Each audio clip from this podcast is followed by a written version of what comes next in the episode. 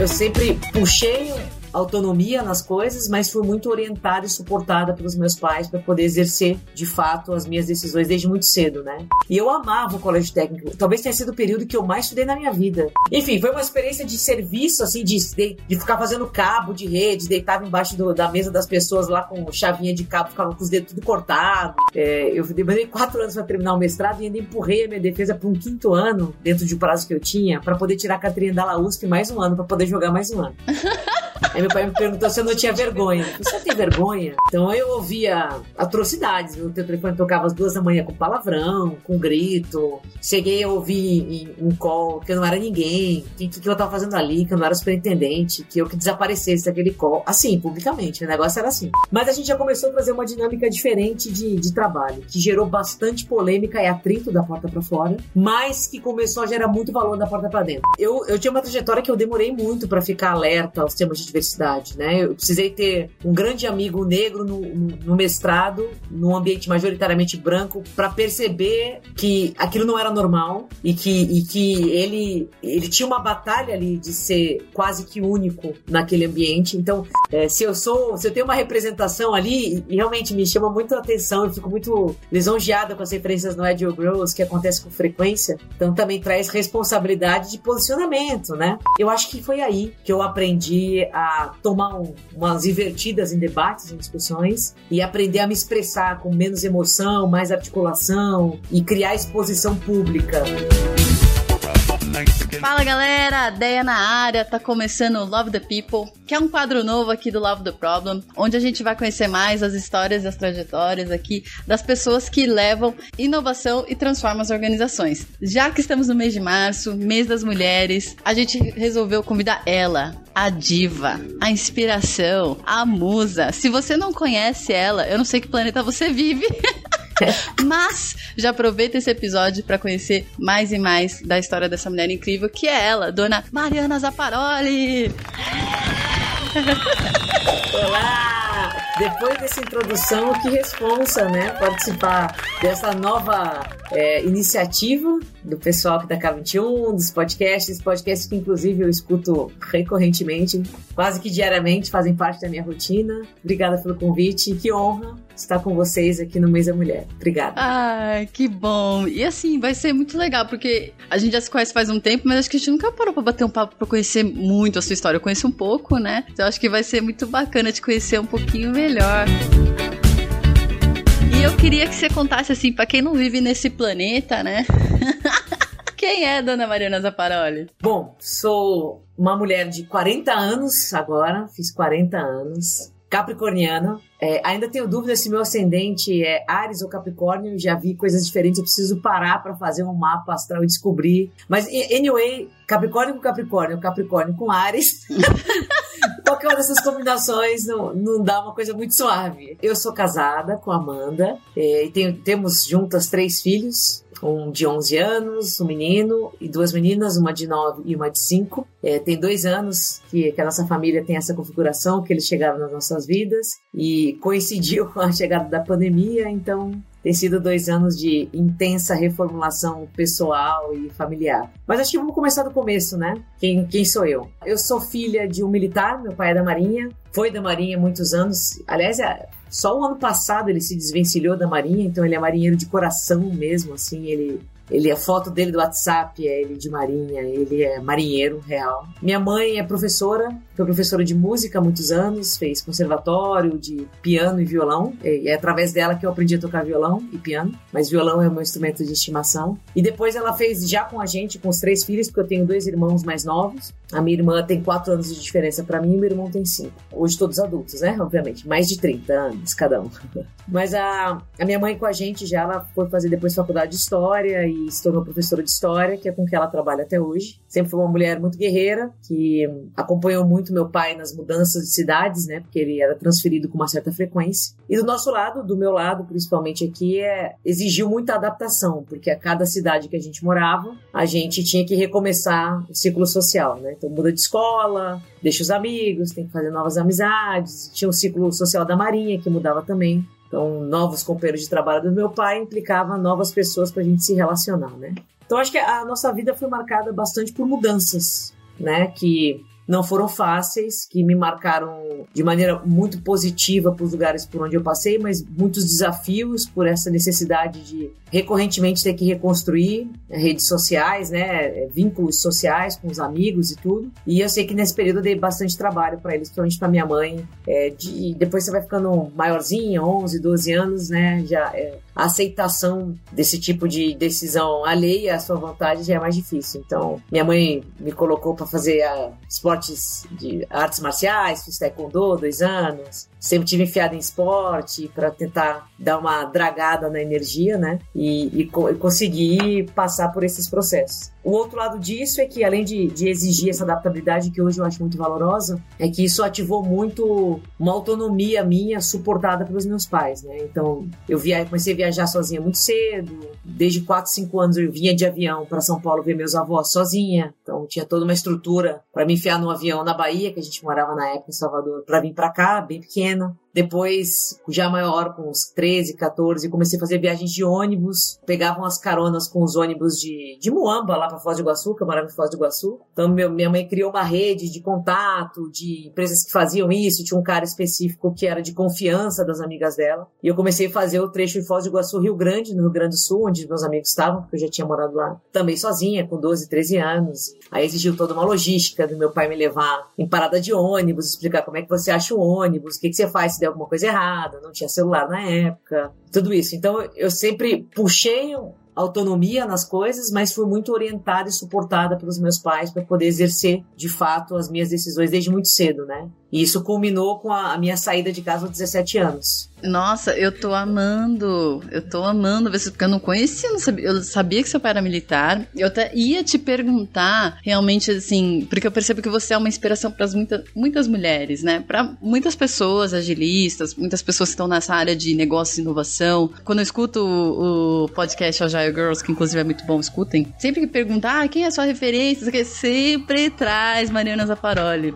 E eu te vejo como uma mulher assim, muito forte, muito assertiva, ao mesmo tempo muito acolhedora, muito ponderada, né? Uma líder nata, uma pessoa muito inspiradora. E eu ia realmente te perguntar, né? Quais foram as experiências que mais te marcaram, sejam as boas, sejam as mais desafiadoras, que você acha que te fez ser essa mulher que você é hoje. Mas acho que você já tá contando um pouco dessa história, né? É, eu acho que eu que é uma trajetória de, de, que não acho que ela foi suave, principalmente para os meus pais, não dá para saber. Hoje, como mãe, eu imagino que eles passaram, mas eu acho que eles acharam uma forma de usar o lado bom disso, né? Da, da minha inquietude, da minha incomodação. Eu brigava muito com meus irmãos, enchia muita paciência, e eu acho que eles conseguiram canalizar isso para uma coisa positiva, que é esse, essa autonomia, responsabilidade, etc. E ao longo dessas transições de, de cidades, na época ainda era permitido, eu pulei um ano na escola. Eu não fiz a segunda série. Fiz prova e tal, mas era por causa das diferentes grades curriculares dos estados e tudo. Então eu entrei na faculdade muito cedo, com 16 para 17 anos, na, na, Federal do Rio Grande, chamada de FURG. É, um, o Rio Grande é uma cidade que eu tenho muito carinho, vivi mais de 10 anos lá no fim do Rio Grande do Sul, mas foi, sem dúvida, épocas especiais da minha vida.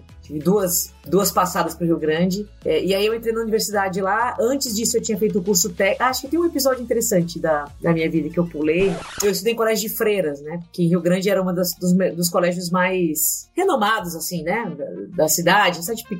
E, e aí eu tinha muito problema de comportamento nessa, na escola. Nunca tive problema de notas e tal, mas eu tinha. Agitava, agitava coisas bestas infantis, mas agitava muito, criava muito tumulto. Agitava nas aulas, agitava em coisas ao redor. Por exemplo, eles instituíram o uniforme, uma época que não tinha, a gente usava aquelas calças da Adidas, genéricas. Aí a escola vem com uniforme. Imagina, eu tinha, tava na terceira, quarta série, criou uma rebelião lá. E, esse tipo de confusão. E levava bexiguinha com água pra tacar escondido na janela nas pessoas fazia um monte de coisa errada. E minha mãe vivia na escola nessa função de problemas, de excessos de energia e liderança, não uma coisa boa, né? Agitava a galera, enfim, e, e, era, e era essa confusão. Eu cri, criava tumulto nas aulas de religião, porque eu achava que era absurdo a gente fazer aula de religião, mas era o colégio de freiras, entende? Nessas, na oitava série eu fui expulsa. Fui, Ai, meu Deus. Não educadamente convidada a me retirar da escola. ah, não. A freira lá, no fim, a sorte foi no fim do ano, ela, enfim, me pegou lá fazendo uma dessas traquinagens eu tinha saído da escola com um bilhetinho falso, não sei o que, pra ir jogar bexiguinha nas pessoas e ela me pegou. E aí ela vetou a minha, a minha rematrícula, né? Voltou para fora. E nessa época ela não fez isso só comigo, ela pegou uma, um grupo. Fomos uns 10 ali que ela canetou, falou: aqui não fica mais. E meus pais surtaram. Minha mãe ficou maluca com isso. E aí foi acho que o primeiro truco na vida que eles me deram, né? Que a minha falou assim: eu não vou pagar a escola para você mais. Eu não vou pegar fila de madrugada para achar um lugar, uma vaga em colégio público, que você não merece, que você não cuidou bem do que você tinha. E tem duas opções. Ou você passa no colégio técnico, que era a minha ambição, fazer processamento de dados, que eu gostava muito de videogame, e eu tinha um vizinho, que é meu amigo até hoje, inclusive professor da universidade também, que ele, o Guilherme, que ele, ele entrou no colégio técnico com processamento de dados e ele ganhou um computador, na época era um XT, um computador de, com tela preta e verde, dos primeiros, né? E eu achava aquilo tão mágico, porque ele me explicava, além dos joguinhos que tinham ali, ele me explicava que ele fazia programa para aquilo ali. Então aquilo respondia a comandos dele e, e aquilo explodiu minha cabeça. Então eu falei, eu quero fazer computação. Eu, eu quero, é isso que eu quero fazer da minha vida. Então eu já tinha essa ambição, só que era, era dentro da universidade, o vestibular era bastante concorrido. Eu lembro que na minha época eram 16 por vaga, assim, era uma dinâmica de concorrência de prova, né, de vestibulinho. E aí meu, minha mãe falou: ou você passa, ou você vai trabalhar, porque você não vai ficar em casa. A água bateu na bunda? Um, é, eu consegui negociar um cursinho preparatório à noite. Ah, boa. Pedi pra eles pagarem um cursinho pra mim e tal. E, e aí comecei a ver como a galera no cursinho não tava nem aí, a galera já queria beber e tal. E eu estudava loucamente. Eu estudava loucamente. E aí eu passei, passei bem, mas também estudei loucamente para passar naquele negócio. E aí o que que eu fiz? Peguei logo na primeira semana, comprei, pedi dinheiro para comprar um moletom lá que tava escrito bem grande, colégio técnico, processamento de dados e tal. E fiz o quê? Fui lá na escola falar com a freira. Esfregar na cara dela. Isso aqui era meu sonho, eu fui lá e consegui. Fui a pé, que eu não contei pros meus pais. Esperei a porta abrir da saída e fui lá falar com ela. Falei, ó, não preciso estar aqui. Arrumei um lugar muito melhor para estudar e tal. Então, além disso, era desaforada. Coisa que eu espero ter superado na minha vida. Que isso não leva a gente para lugar nenhum, né? Mas eu era muito desaforada, eu era muito desaforada. Eu era capitã dos times de jogos na escola, nessa escola mesmo. E aí uma vez uma mãe veio questionar por que, que eu não botava a filha dela para jogar. Imagina, eu era criança, como é que eu vou botar uma criança para jogar? Que, que, poder de decisão era esse? E eu falei pra mulher, mas sua filha é ruim, não sabe jogar. não vou botar... Era, era totalmente sem noção. Então acho que isso a vida me ajudou a, a calibrar, né? A ter mais empatia, a entender limites, né? E muito do trabalho dos meus pais ali também, de colocar um pouco de regra nesse mar de energias que existiam ali. Eu, eu acho que eu vou arriscar dizer que, que o seu ascendente é Ares, porque.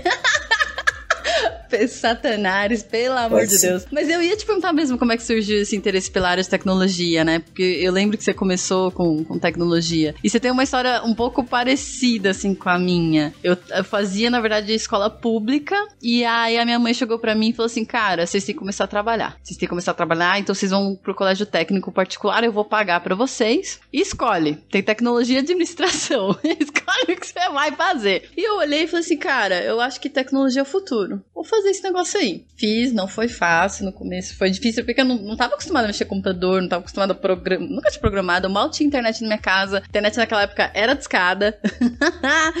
então, mas foi muito bom para mim, me ajudou muito a, a, crescer, a ter uma independência financeira rápida. E aí eu queria te perguntar, né, quando você falou que já tinha interesse por causa desse seu amigo, por causa do videogame e tudo mais, mas era uma coisa que você já imaginava desde criança, tipo, ah, o que, que você queria ser quando você era criança? Você imaginava que você ia acabar chegando onde você não, chegou hoje? Eu não sou uma pessoa muito futurista, até, até um outro papo me perguntaram isso recentemente. Eu não, eu não sou de muita projeção. Então eu não, eu não tinha muita projeção do que eu ia ser no futuro, até me deparar com essa coisa do, da computação. Até quando eu vi o computador dele e ele me explicou o que ele fazia, e eu falei, é isso, é isso que eu vou procurar para mim. E eu amava o colégio técnico. Talvez tenha sido o período que eu mais estudei na minha vida, de 14, 15 até 17 anos, assim. Eu estudava tanto que por conta própria eu optei por ter, por exemplo, eu levava um caderno para as aulas, depois eu chegava em casa e passava limpo matéria por matéria em cadernos separados. Por quê? Porque sim, porque eu gostava de fazer aquilo, assim. Eu adorava a lógica de programação. Eu amava fazer os códigos, era uma programação estruturada. Depois imprimia naquelas impressoras de, eh, de, de, jato de tinta tradicional que ficava com as folhinhas com os buraquinhos do lado. Imprimia caixas de código, revisitava meus códigos. Eu era alucinada por aquilo ali. Então,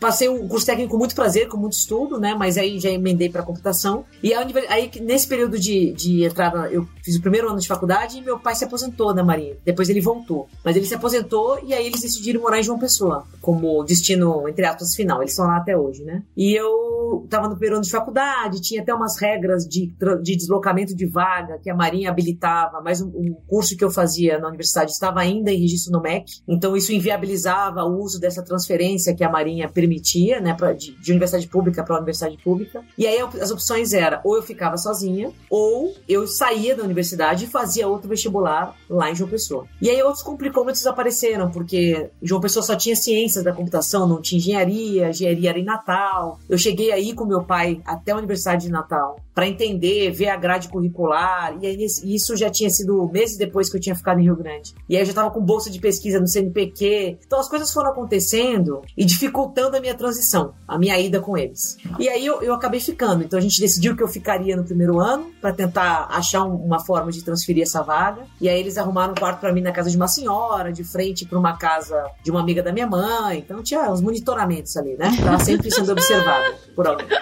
E o primeiro ano foi o ano mais difícil, né? Eu era muito novinha e difícil ver, ir para casa duas vezes ao ano e olha lá a cada seis meses. Não tinha celular, não tinha câmera, só ligava no fixo, né? Mas enfim, foi um período de, de perrengue de aprendizado. E aí eu acabei ficando, aí passou o primeiro ano que foi mais difícil, Aí veio o segundo ano.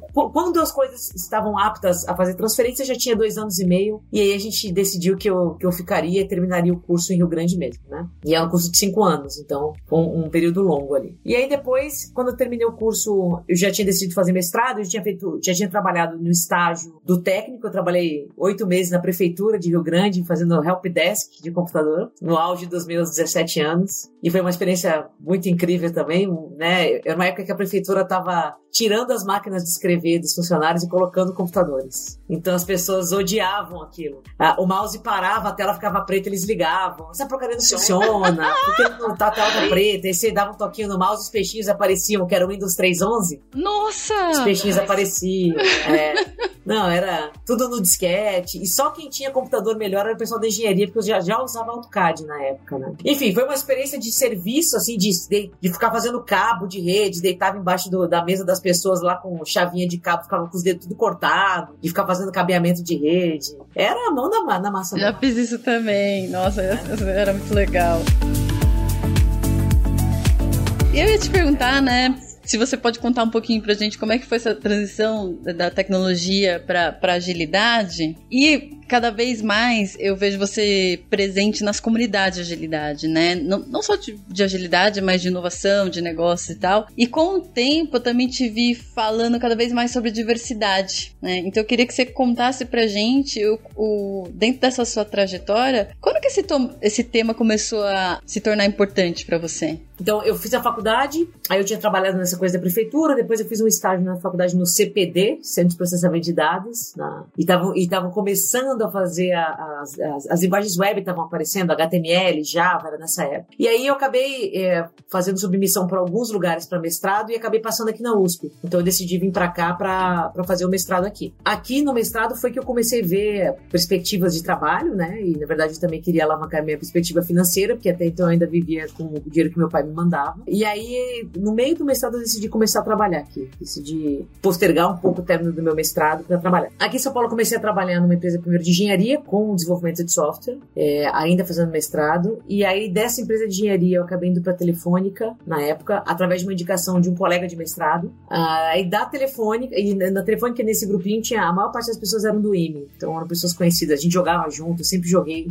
desde pequena, sempre participei de atividade esportiva, sempre arrumei confusão em jogo.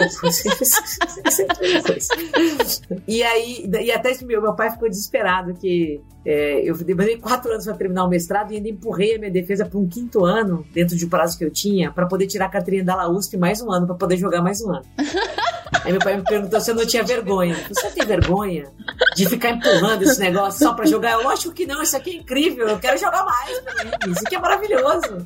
CPU, USP é tudo de bom. Eu, eu defendo no limite. Da... Quando quiserem me jubilar, eu defendo.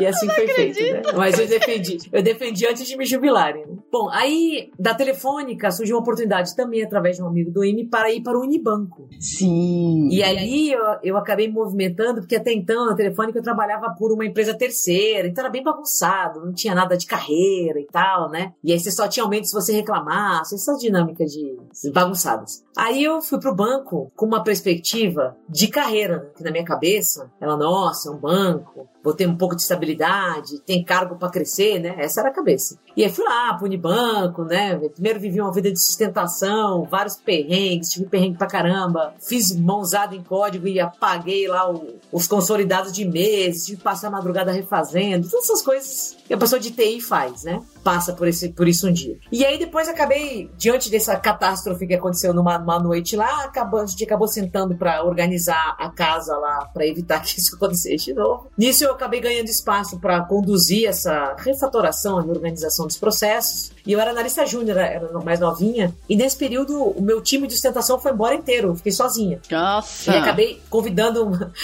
uma pessoa que trabalhava comigo na telefônica para ir para lá também, pra gente ter mais alguém para fazer o trabalho. E eram os sistemas do Private Bank, então uma coisa super sensíveis. E aí, beleza, acabou que eu ajudei a refazer aquilo ali, reconstruir os processos, arrumar os códigos e tal. E aí ganhei uma certa visibilidade da minha liderança. Eu tinha uma pretendente mulher na época. Ótimo. E aí eles me deram outros desafios que foi fazer uma equalização de integrações para melhorar a qualidade das informações. E eu fui, fui crescendo no sentido de responsabilidade, visibilidade, fui promovida e tal. E a coisa foi acontecendo para mim ali, né? Comecei a ser carregada para as reuniões, é o que não era tão comum, porque eu era muito júnior de cargo, mas ia para as reuniões com cliente interno na época, né? Participava de algumas discussões mais executivas, então foi me dando muito, muito aprendizado. Eu tive muita sorte de cair com lideranças ali que me suportaram demais no meu aprendizado de ambiente corporativo. Arrumava briga, levava os feedbacks, puta, não faz isso, não leva assim, essa pessoa você não pode ir nessa linha. E aí fui levando vários aprendizados da, das minhas pequenas batalhas lá dentro. E aí veio a fusão, né? 2008 com o Itaú,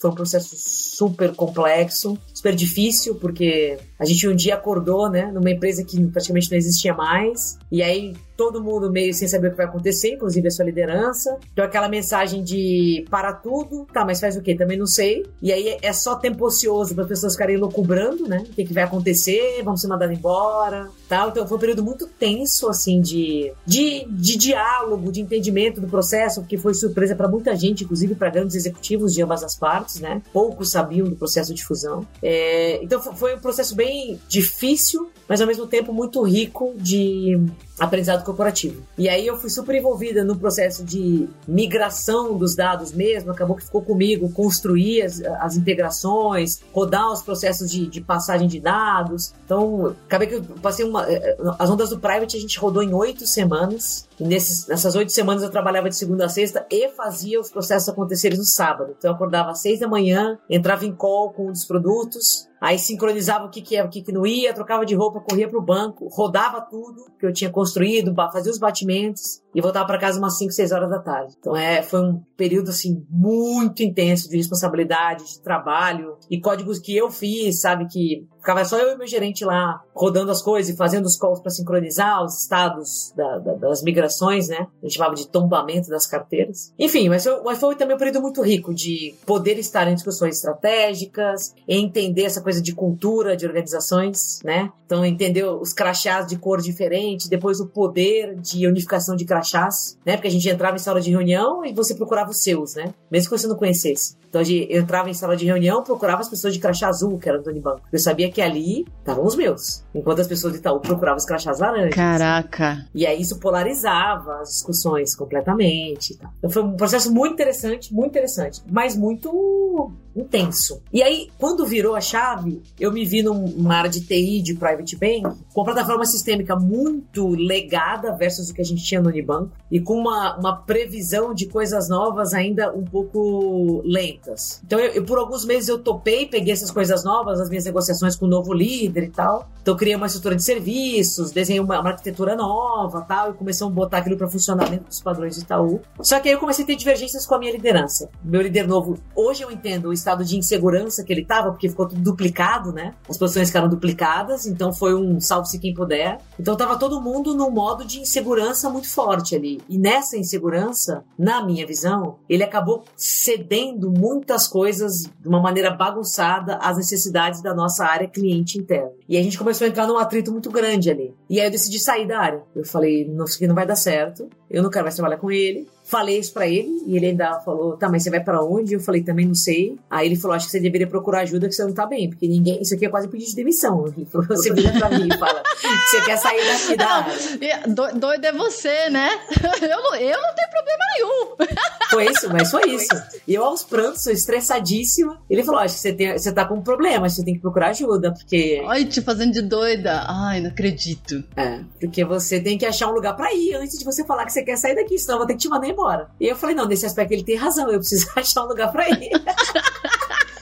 E aí eu fui, eu fui atrás das pessoas, desses líderes do começo, que se espalharam por outros lugares do banco, essas pessoas que me conheciam, que confiavam no meu trabalho e que eu admirava, como líderes, eu fui atrás dessas pessoas. E aí eu acabei junto de, de, de um desses líderes indo para a área de tesouraria, que ele tava, ele era superintendente da área, ele me puxou para lá. Foi um processo super atritado. Ouvi frases que eu guardo, não com mágoa mais, mas como aprendizado do tipo, coitada, olha, olha que sem noção, ela vai atrás do cara que é superintendente, ela é analista, o que, que, que ela acha que, que ela vai ter lá? Não tem noção de quem ela é. Falaram na minha cara isso, na minha frente. Nossa. Esse tipo de comportamento, né, assim, de... E aí, nesse climão, eu saí e fui para um lugar onde eu não conhecia nada, porque eram sistemas de risco, de tesouraria e tal, que eu tinha zero conhecimento, tive que fazer uma série de formações na época de BMF, de Ambima, tirar certificação do CPA para entender de instrumento financeiro no outro patamar. Mas foi ali que eu comecei a entender o significado da palavra gargalo, porque nós éramos a gente era,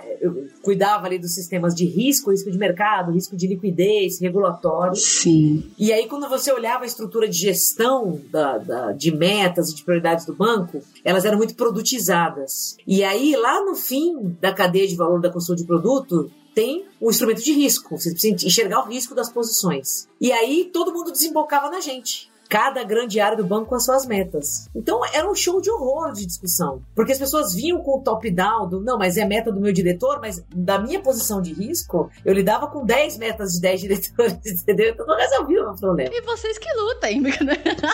Assim, era, era, um negócio bastante insano, né? E os times eram grandes, era, era uma coisa super sensível da operação interna do próprio banco e um ambiente muito ríspido. Sim. Né? A tesouraria é um ambiente muito masculino, muito arrogante e de uma imensa falta de educação com as pessoas. Imagina eu, coordenadora de TI. Então eu ouvia atrocidades. Meu telefone tocava às duas da manhã com palavrão, com grito. Cheguei a ouvir em, em call que eu não era ninguém, que, que, eu tava fazendo ali, que eu não era superintendente, que eu que desaparecesse daquele call. Assim, publicamente. O negócio era assim. E aí chegou no dia que eu falei: não dá mais. Essa vida não dá mais para mim. Eu tive a, a oportunidade de ir num job rotation lá é, acabar indo responder pro Sandro Manteiga. O Sandro também era novo de banco. E aí eu falei para ele, quando ele chegou na área, eu falei, cara, que bom que você chegou, porque provavelmente eu tô saindo. Para mim não dá mais. Não é salubre essa vida aqui. Quando eu olho pro lado, meus amigos de tecnologia não, não vivem vidas muito diferentes. Então, minha conclusão é que eu vou mudar de, de área, de rumo, porque isso aqui não faz sentido. A gente não agrega valor, a gente não sabe o que está fazendo, por que está fazendo, a gente entrega coisas desligadas, que não resolve nada de ninguém, a gente só é esculachado, vive numa discussão de requisito e seis meses depois homologa aí o que eu fiz, tudo terceirizado, bagunçado. Isso aqui não, não, não, não faz sentido. E aí o Sandro me falou: eu concordo, vai estudar um pouco o que está sendo feito lá fora, me passou a palavra Scrum, falou: pesquisa um pouco sobre isso tem luz no fim do túnel. Eu não sei se essa luz no fim do túnel vai acontecer aqui. mas tem luz no fim do túnel. Tem outro jeito de fazer as coisas, né? Exatamente. Eu fui loucamente estudar isso aqui, na época que tinha, sair na internet, procurar as coisas de Scrum, de agilidade. Já estava já no meu limite de tolerância daquele ambiente, então falei, Sandro, é, ele falou assim: os meus times novos, que a gente meio que dividiu a área e tal, ele falou: ó, meus times novos eu já vou começar numa dinâmica diferente, tendo outras partes da organização comigo ou não, e te recomendo fazer o mesmo aí no, no teu pedaço. Aí a gente deslocou uns meses para eu ter tempo de estudo e conversar com as pessoas, com, os, com, o meu time lá, e a gente entendeu um pouco de capacitação. E aí a gente virou os nossos os meus times lá em três grandes times Scrum. Eu virei PO desses times, tudo errado. Mas a gente já começou a trazer uma dinâmica diferente de, de trabalho, que gerou bastante polêmica e atrito da porta para fora, mas que começou a gerar muito valor da porta para dentro. Os times se envolveram, as coisas começaram a acontecer. E aí eu passei dois anos ali no famoso agilidade de trincheira. O Sandro saiu um ano depois, mas eu fiquei ainda os dois anos ali com os times e aí arrumando confusão para todo lado, que ninguém entendia o que a gente fazia, mas dava certo. Tadã!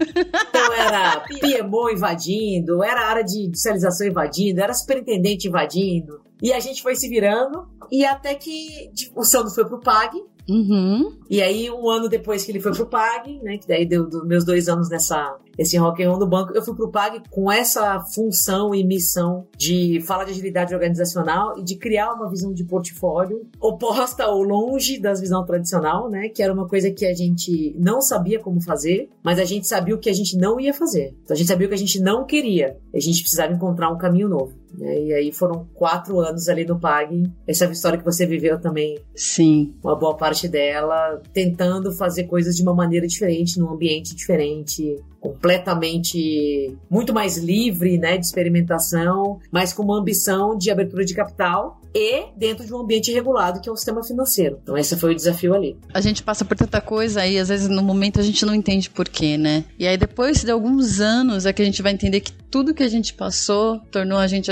quem a gente é e mexeu com os nossos valores, com as nossas crenças. Então, com certeza, todas as dificuldades que tu passou fez com que você quisesse fazer diferente nos próximos lugares que você foi. É, eu também vim de uma área de tecnologia que é uma área machista, fui uma pessoa muito machista. Acho que todo mundo é, mas em desconstrução, né? Mas eu acho que eu era muito machista até para mim, para pertencer. E tinha ambientes que eu trabalhei que foram super agressivos, das pessoas gritarem, bater porta, bater na mesa, jogar coisa, falar palavrão. E aí quando eu fui pro mundo de agilidade, a minha vida mudou muito, assim. O ambiente era muito mais saudável, muito mais salubre, né? Exato. A gente tinha planejamentos curtos, a gente falava de melhoria contínua, a gente tentava buscar o valor do que a gente estava fazendo, então foi muito bom para mim.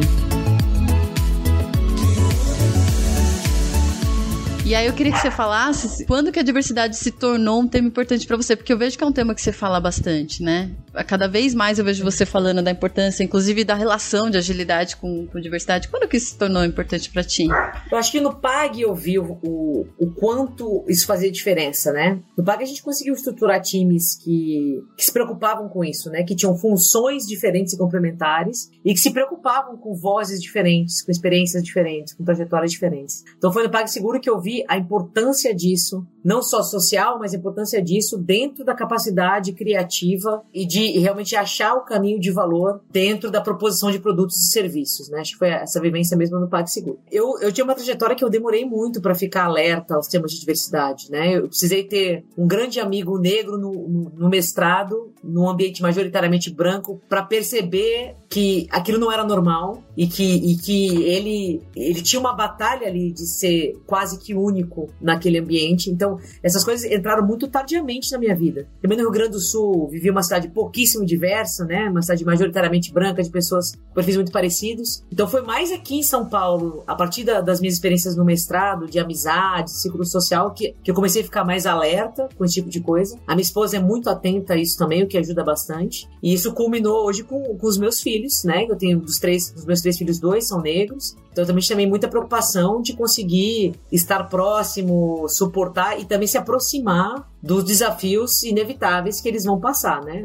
Por ser mulher, por ser pessoa negra, enfim, por ser trajetória diferente. Então no PAG, eu acho o grupo de Minas que a gente conseguiu organizar lá começou a me trazer muito, abrir muito o meu olhar para temas que eu não me dedicava a pensar sobre. Então, mais pensar mais sobre a diversidade, começar a pensar sobre vulnerabilidade, foi no PAG que eu comecei a ouvir essa palavra com intensidade nas nossas discussões começar a, a, ter atenção a isso, a ter um olhar mais crítico sobre os eventos que inclusive eu fazia parte, né? Então, pô, você tá lá, você é a única mulher, você tem que questionar, você tem que, já que você tá, vai lá e questiona. Então, eu passei a ficar mais ativa nesses temas muito a partir da minha experiência no PagSeguro. E hoje eu trabalho numa consultoria incrível, que é a Bain Company, é, que eu tenho um prazer enorme de aprender muita coisa, né, de vivenciar muito aprendizado aqui, mas que também é uma consultoria que tem grandes desafios na sua diversidade, em algumas funções funções como uma de consultor ou consultora, por exemplo, né? Tanto que declarou desde o ano passado uma missão estratégica global nesse sentido, vem aportando muito dinheiro em, em conseguir fazer coisas de outra forma, tem seus OKRs de diversidade no grupo de DNI, tem seus grupos de afinidade, eu faço parte do, do parte do Big LED, que é o grupo de LGBTQIA+,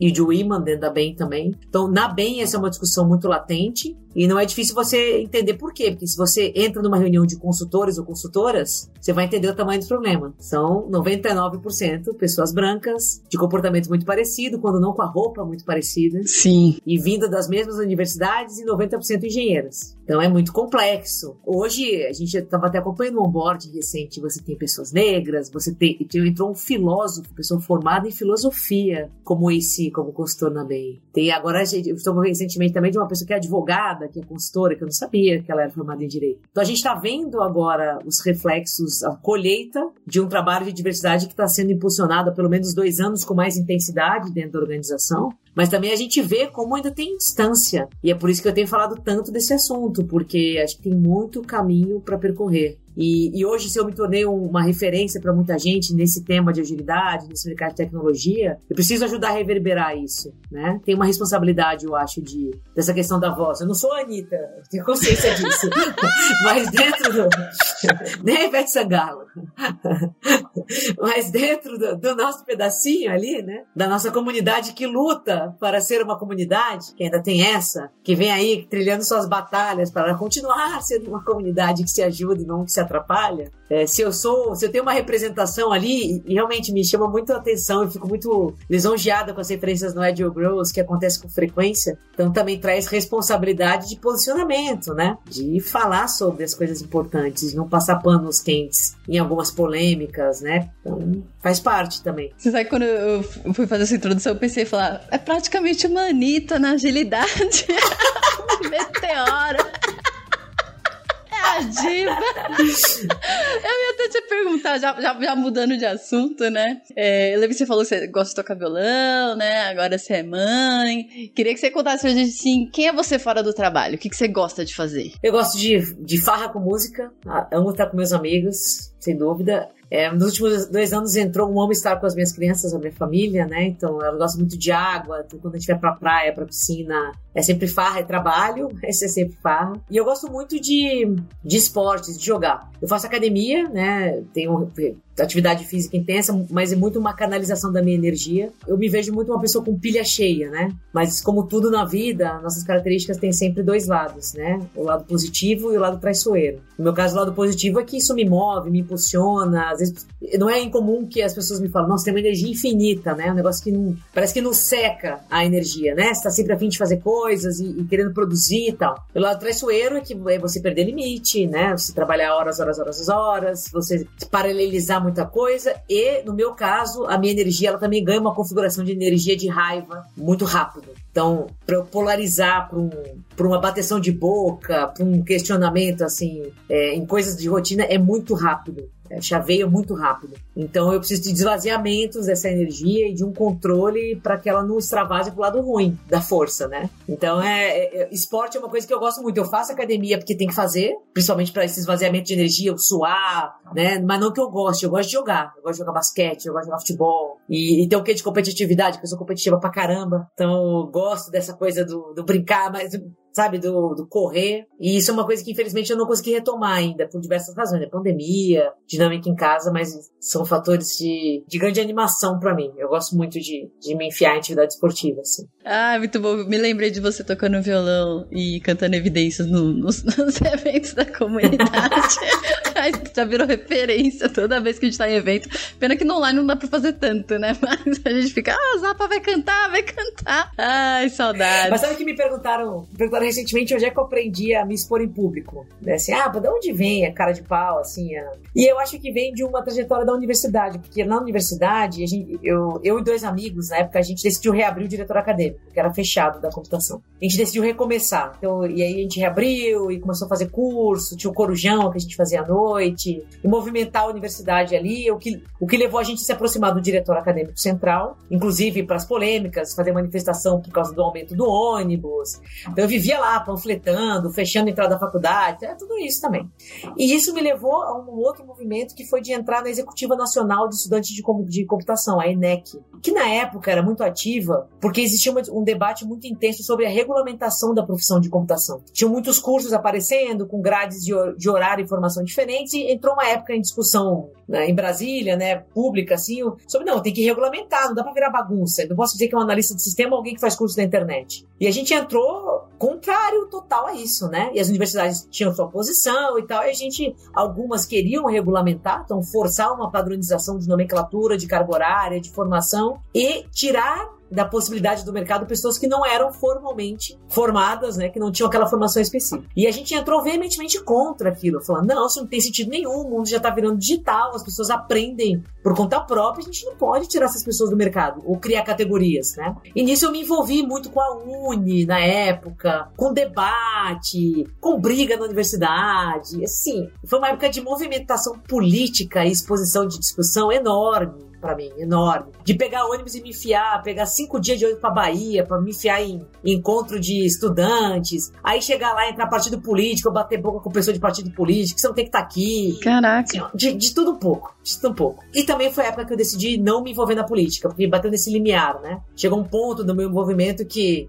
ou eu me envolvia com algum partido, com a política, ou eu dava para trás e eu decidi dar para trás, porque eu achava que política não era para mim. Mas eu cheguei a conhecer vários políticos aí, inclusive a Manola, a Gaúcha, enfim. Nesses trânsitos, nós somos na mesma, na mesma época, Manuela Dávila, uhum. na mesma faixa etária, a gente se esbarrava nesses eventos aí, né? Então alguns seguiram na política, uhum. Outros não, como foi o meu caso. Mas eu acho que foi aí que eu aprendi a tomar um, umas invertidas em debates, em discussões, e aprender a me expressar com menos emoção, mais articulação e criar exposição pública. Foi nesses anos, foram uns 3, 4 anos que eu fiquei envolvida nisso pra caramba, de fazer debate com 200, 300 pessoas olhando, que eu acho que me ajudou muito a hoje fazer palestra, a pegar um violão e subir no palco pra fazer uma farra Acho foi um pouco nisso. Legal, me deu até vontade agora de entrar em grupo de debate, porque eu fico pensando, eu preciso começar a argumentar melhor, sabe? Muito bom. E é, aí toda vez que eu te vejo, é, toda vez que eu vejo você palestrar, falar, argumentar e tá num open space, eu falo, caraca, que mulher. Quando eu crescer, crescer igual ela. Ah, que bom que a gente tá fazendo esse episódio aqui. pra gente ir lá se inspirar, né? E crescer.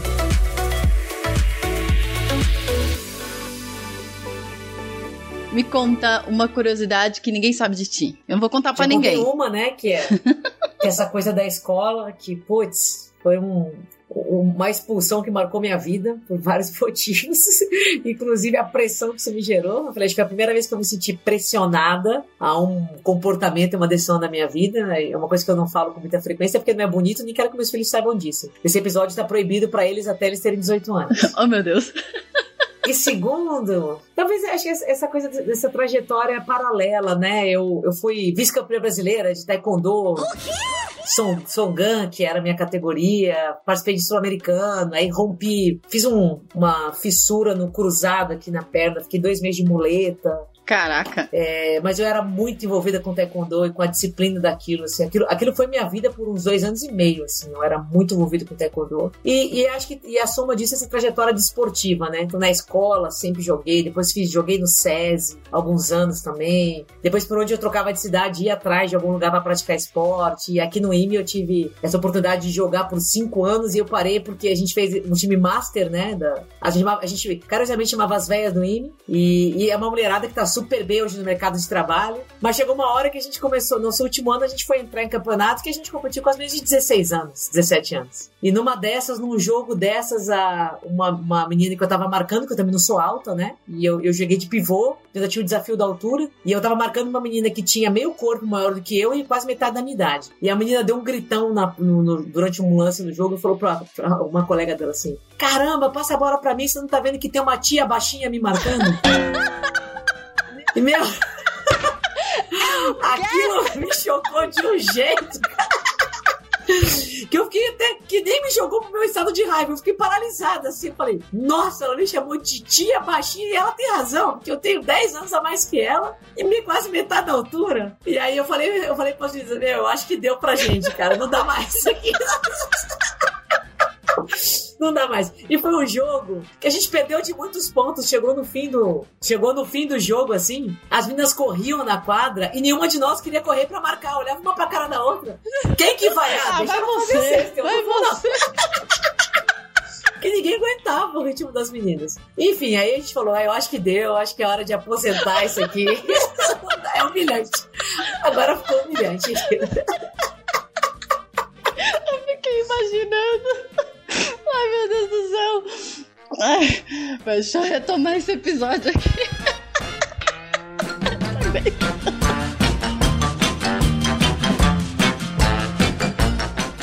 é isso, mano. Eu tinha mais umas perguntas aqui, mas a gente tem que terminar, tem que encerrar, infelizmente. Você tem algum recado final aqui, principalmente pra mulherada que tá te ouvindo? Alguma indicação, curso, livro, série, podcast, o que você quiser? Chega aí, seu, seu recado final. Bom, meu recado final primeiro é de novo agradecer, é uma honra. E falar de história pessoal é sempre complexo, né? Porque a gente fica pensando quem que vai se interessar em saber da nossa vida, né? Sempre fica essa coisa. E, e ontem eu vi uma menina que postou um curso que eu fiz pra uma universidade remota aí, é, curso de pós-graduação, e ela postou um videozinho comigo na TV da, do café da manhã dela. Ela falou, ah, tomando café, ouvindo a Maria. Eu falei, olha que coisa maluca, né? A gente, a gente pode entrar na casa das pessoas e tá na televisão. E, e, ah, uma coisa que eu não falei, mas já vou, já vou encerrar, é que o meu mestrado é em computação musical, né? Eu acabei indo por essa linha. Então eu estudei muito frequência, onda, música, e eu sou espírita também, que é muito sobre energia. Então eu, eu tenho muita crença sobre fatores físicos da física, mas que reverberam no nosso ambiente, né? Então é muito quando você faz põe uma música alta para tocar na sua casa ou põe um podcast para ouvir a voz de alguém, isso interfere no seu ambiente. Então é muito poderoso, a gente tem que ter muita responsabilidade em fazer isso. Então, muito obrigada pelo convite. E eu acho que a, a, minha recomendação final é: pô, a gente não tem que ter medo das coisas, né? Às vezes bate a insegurança, bate o senão, será que eu tô pronta? Será que eu consigo? Mete as caras, sabe? Faz. Se inscreve,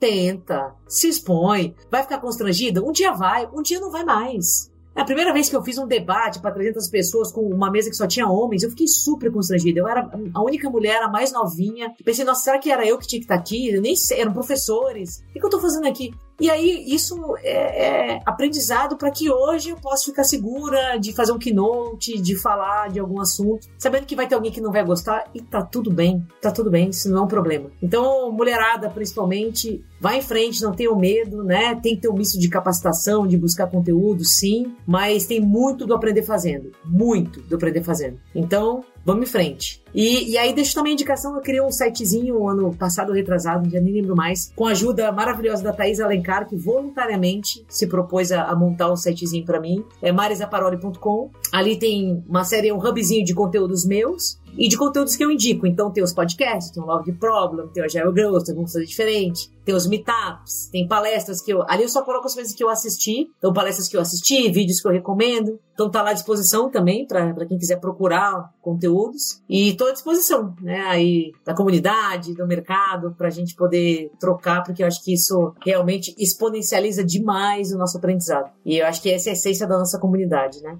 Essa soma. Ai, mana, eu queria agradecer pela oportunidade de conhecer melhor. Também quero deixar aqui meu agradecimento pro Bruno Correia, da K21, que me incentivou e me ajudou a gravar esse episódio. Pandinha, que também ajudou a tirar esse quadro do papel. Toda a galera da K21 que não só patrocina o Love the Problem, mas como diversos projetos para que a gente possa disseminar cada vez mais conhecimento de uma maneira mais democrática, mais acessível. E é isso, gente. Obrigada, espero que vocês tenham gostado. Bom mês das mulheres. Vamos nos unir, nós podemos muito. Boa, mesa mulher, vamos refletir, não fechar os olhos para as diferenças, né? E, e sair do, desse mês da mulher com alguma atitude diferente em relação a essa pauta, que acho que é a coisa mais importante. Um beijo grande para você, obrigada pelo convite, para todo o time da K21, que eu tenho um enorme carinho para essa galera. E o Pandinha nem se fala, né? Já trabalhamos juntos, é uma pessoa que eu admiro como pessoa e profissional. Então, que a gente possa continuar produzindo coisas juntos e aprendendo juntos por muito mais tempo ainda. Beijo, gente. Tchau, tchau.